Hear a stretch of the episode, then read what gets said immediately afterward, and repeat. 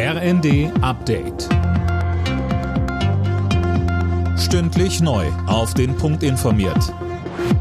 Ich bin Finn Riebesell. Guten Abend.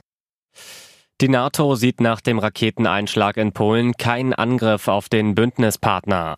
Als wahrscheinlich gilt, dass eine ukrainische Luftabwehrrakete bei der Verteidigung gegen russische Luftangriffe in einem polnischen Dorf eingeschlagen ist. Dabei waren zwei Menschen ums Leben gekommen. Lange Schlangen vor den Wahllokalen, fehlende Stimmzettel, Abstimmungen nach 18 Uhr. Weil es bei der Berliner Abgeordnetenhauswahl im September 2021 zu viele Wahlpannen gab, müssen die Menschen in der Hauptstadt nochmal wählen.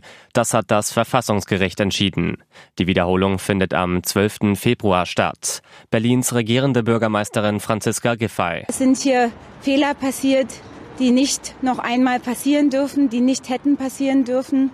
Und deswegen ist es umso wichtiger, dass wir jetzt weder organisatorische noch finanzielle Aufwendungen scheuen, wenn es darum geht, diese Wiederholungswahl gut vorzubereiten und gut umzusetzen.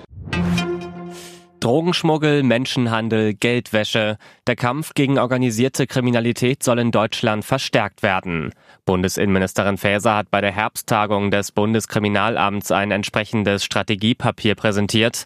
Dabei zeigte sie sich besorgt, dass auch immer mehr Vertreter des Staates bedroht werden. Europäische Nachbarn wie die Niederlande und Belgien machen hier bereits schmerzliche Erfahrungen. Ich will ganz klar sagen, solche Entwicklungen, wo Staatsanwälte, Richter und Journalisten massiv bedroht werden, werden wir in Deutschland nicht zulassen. Die deutsche Fußballnationalelf hat bei ihrer Generalprobe vor der WM einen knappen Sieg eingefahren. Gegen den Oman gelang der Mannschaft von Bundestrainer Hansi Flick ein 1 zu 0 Erfolg. Den entscheidenden Treffer erzielte der Bremer Niklas Füllkrug.